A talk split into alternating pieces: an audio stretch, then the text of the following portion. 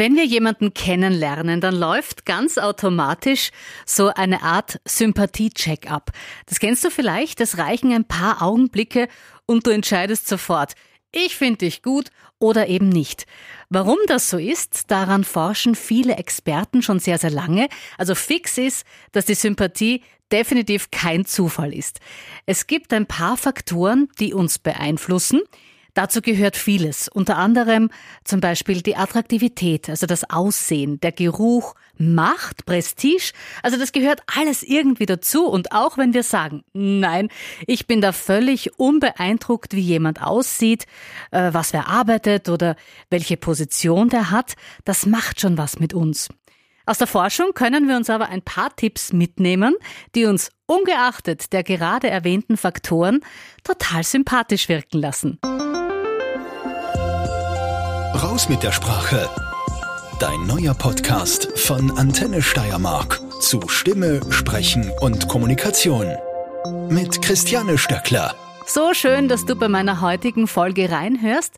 Wenn du ein unter Anführungszeichen Ersttäter bist, dann herzlich willkommen in meinem Podcast, wo ich mich mit allen möglichen Themen rund um Stimme, Sprechen und Kommunikation beschäftige.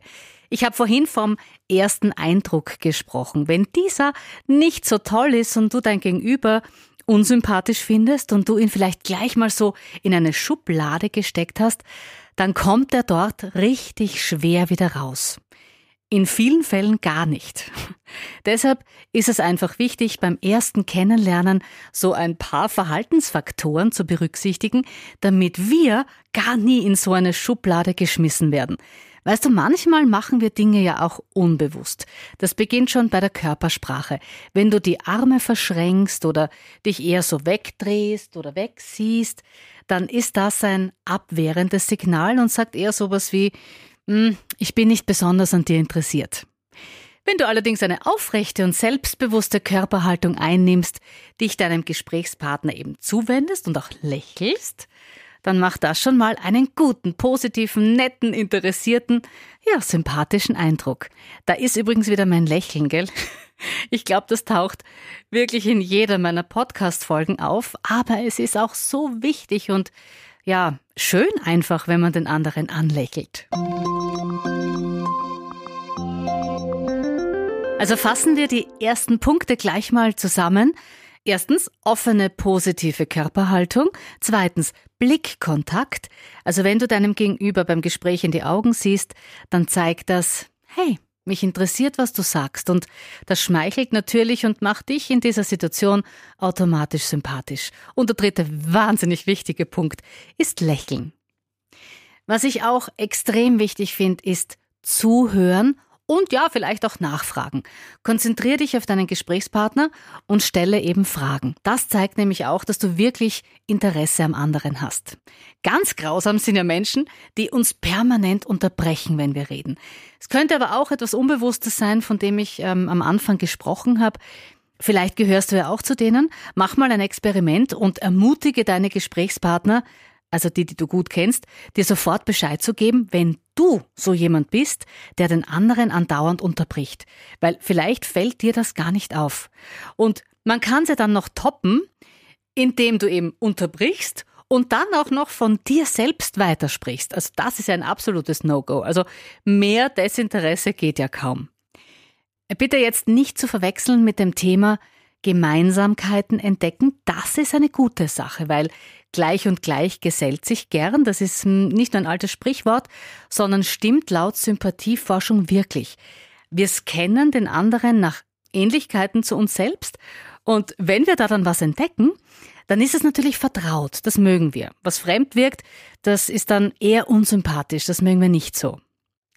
Noch eine absolut interessante Sache ist folgende, und zwar das Nachahmungsverhalten, also quasi das Imitieren des Gegenübers. Es ist so spannend zu beobachten, wie das allein mit Körperhaltung funktioniert. Probier's mal aus. Du sitzt mit jemandem ganz locker irgendwo und ihr tratscht. Du veränderst dann im Laufe des Gesprächs immer wieder mal deine Position oder die Arm- bzw. Handhaltung, schlägst die Beine auseinander, fährst dir mit der Hand durch die Haare und so weiter. Dir wird auffallen, der andere, der macht das dann auch. Oder achte mal drauf, Du imitierst ja auch. Wir passen uns so dem anderen an und das wirkt eben wiederum sympathisch. Geht auch verbal, also mit Worten. Bau einfach Wörter, die der andere öfters verwendet, zum Beispiel ähm, in deine Sprache ein.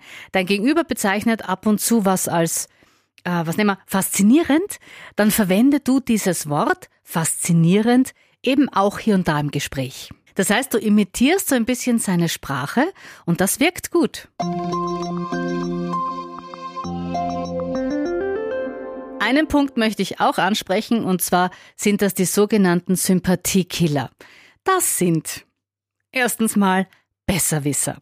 Menschen, die andauernd und immer alles besser wissen. Also sowas nervt und macht einen wirklich unsympathischen Eindruck. Zweitens, Nörgler.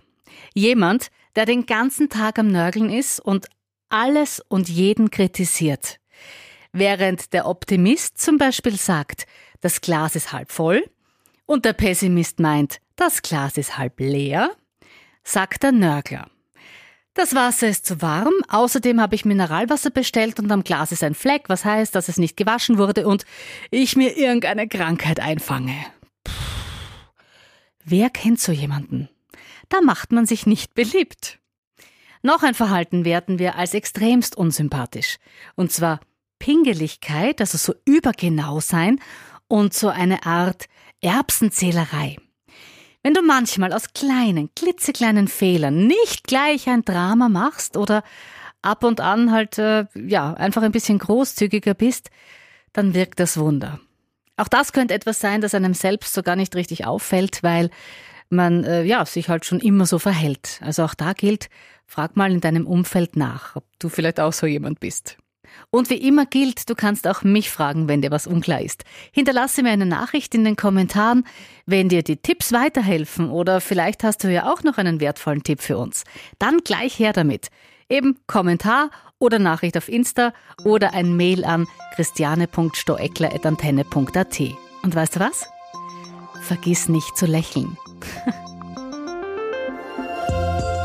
Raus mit der Sprache.